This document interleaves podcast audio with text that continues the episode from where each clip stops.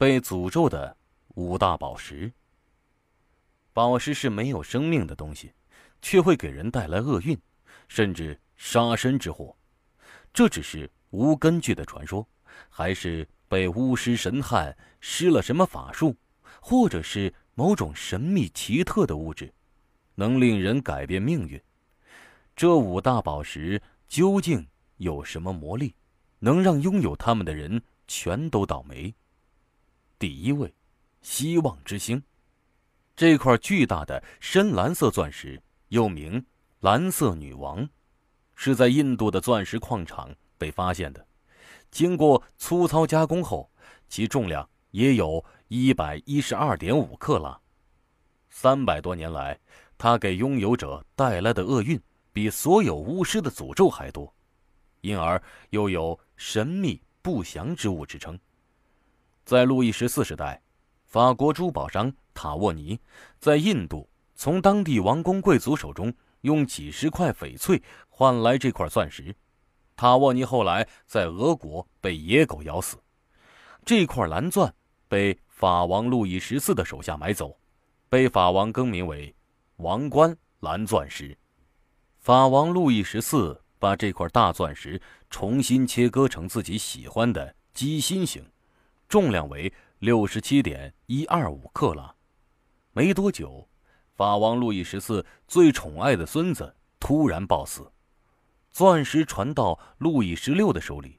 他得到这块王冠蓝钻石不久，就与王后玛丽·安托瓦内特在法国大革命中被送上断头台。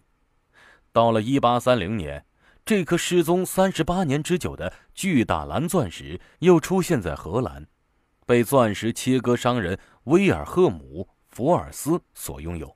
后来，福尔斯的儿子汉德利克从父亲手中把钻石偷走，并带到伦敦，但汉德利克突然在伦敦自杀，原因未知。又过了几年，英国珠宝收藏家亨利·菲利普用不到十万美元的价格买到这颗大钻石，从此把它命名为“希望之星”，可能是希望给自己带来好运的缘故。在一八三九年，菲利普暴病而亡，他侄子托马斯·菲利普继承了希望之星。他可能害怕自己会倒霉，于是把这颗大钻石送到水晶宫展览馆永久展出。据说，托马斯后来没病没灾，寿终正寝。第二位，光明之山。古印度教经文中有这样的文字，他。是光明之山，谁拥有它就能拥有世界，但也要承受它所带来的灾难，除非上帝或女人拥有它，才不会得到任何惩罚。这颗大钻石也出产于印度矿，最开始属于因修建泰姬陵而闻名于世的莫卧儿王朝第五代皇帝沙贾汗。沙贾汗的十几个儿子为争夺王位而自相残杀，其中一个儿子用利刃逼着父皇从孔雀玉座上滚下来，沙贾汗被软禁在旧都阿格拉的皇宫中，到死再也没见到太阳。后来，钻石于一七三九年被波斯皇帝纳迪尔夺走，带到当时的国都伊斯法罕城。从那以后，伊斯法罕城就没得安宁。波斯皇帝害死了很多无辜者。在一七四七年，纳迪尔于熟睡时被仇敌暗杀。纳迪尔死后，他的继承人阿迪尔得到了这块光明之山，但他也继承了纳迪尔的残暴。阿迪尔的兄弟把哥哥废掉，但自己又被另外一个兄弟废掉。波斯王室。从此陷入自相残杀的，几乎每一代君主都不得好死。到了一八四九年，英国吞并印度的旁遮普战争中，英国总督戴须勋爵把宝石夺到手，但他害怕同样的命运降临在自己身上，就决定遵循古老经文，把钻石献给一个女人——英女王维多利亚一世。英女王很高兴，把钻石镶在王冠顶部的十字架上。经文果然是预言，拥有光明之山的英女王什么事也没有，直到现在，英女王伊丽莎白二世仍然活得很好。也许什么时候英国有了男性国王，可能预言才会灵验吧。第三位，圣甲虫珠宝，这是一件纯金制成的饰物，上面还镶嵌着红蓝宝石。它属于著名的埃及法老图坦卡蒙。众所周知，图坦卡蒙在得到这件事物后不久就死了，终年才不到二十岁。那件圣甲虫珠宝也跟着埋进他的那口巨大的纯金棺椁中。后来，图坦卡蒙的陵墓被英国考古学家挖掘出来，这件宝物又重见天日。他被人盗走后，在埃及各种渠道流传着。先是一名南非的海员从赌桌上把他赢到手，再带到南非，海员把他送给了自己的女儿。不久，海员就在一次出海中落海身亡。海员的尸体被冲到海岸沙滩后的第五天，他女儿突然死于白血病。海员的妻子认为这件圣甲虫珠宝遭到了诅咒。会给他们一家带来更多厄运，于是把它转卖给一名南非妇女。不幸的是再度降临，这名南非妇女的女儿也死于白血病。妇女悲痛万分，准备把这枚珠宝卖掉。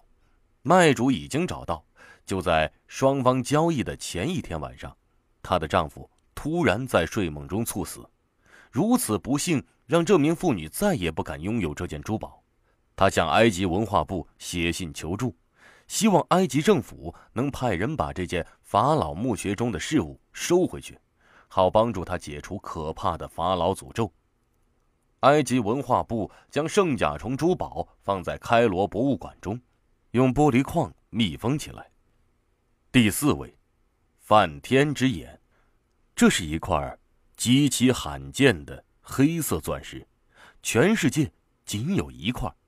而且，它最初的重量是一百九十五克拉，在十八世纪中叶被安放于印度彭迪谢里寺庙中的印度教神像梵天的额头中央。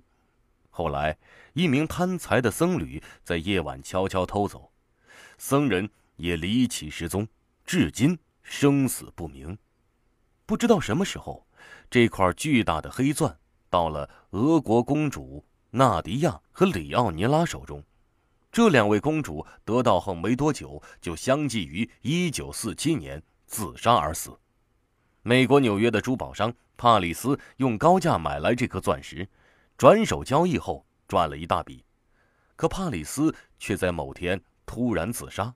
最离奇的是，这三个人的死因都是从楼上跳下去摔死的。